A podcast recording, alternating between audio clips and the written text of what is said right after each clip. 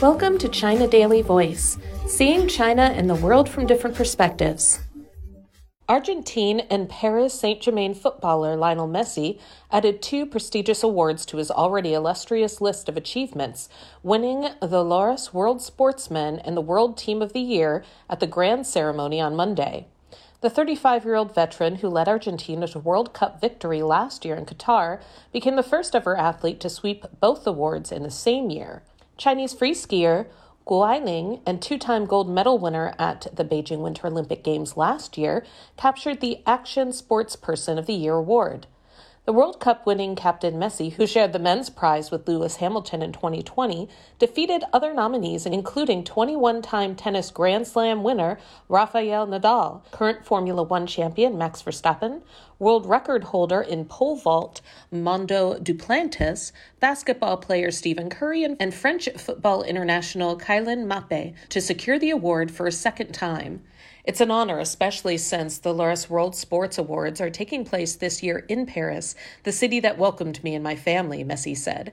I would like to thank all my teammates, not only those of the national team, but also those of the PSG.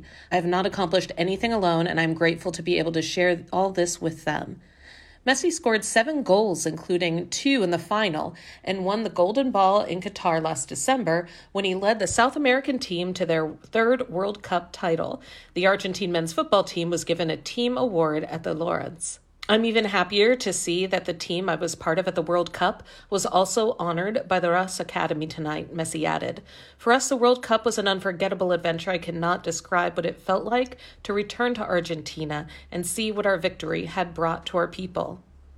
Jamaican sprinter Shelly-Ann Fraser-Pryce, who, who clinched a fifth world 100 meter title at Eugene last August, picked up the Women's Individual Award, while tennis U.S. Open champion Carlos Alcaraz was named the best breakthrough of the year.